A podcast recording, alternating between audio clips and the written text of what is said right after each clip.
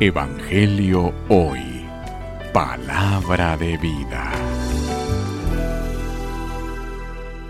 Lectura del Santo Evangelio según San Mateo.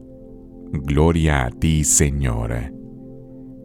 En aquel tiempo Jesús dijo a las multitudes y a sus discípulos, En la cátedra de Moisés se han sentado los escribas y fariseos. Hagan pues todo lo que les digan, pero no imiten sus obras porque dicen una cosa y hacen otra.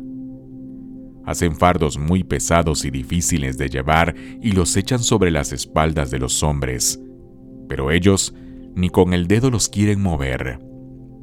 Todo lo que hacen hacen para que lo vea la gente.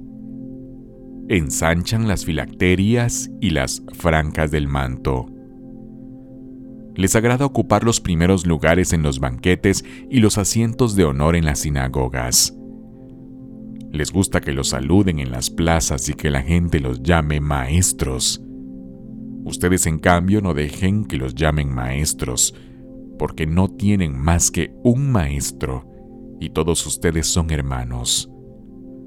A ningún hombre sobre la tierra lo llamen Padre, porque el Padre de ustedes es solo el Padre Celestial no dejen de llamar guías, porque el guía de ustedes es solamente Cristo.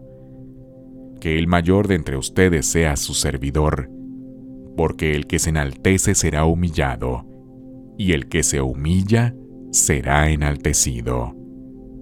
Palabra del Señor. Gloria a ti, Señor Jesús.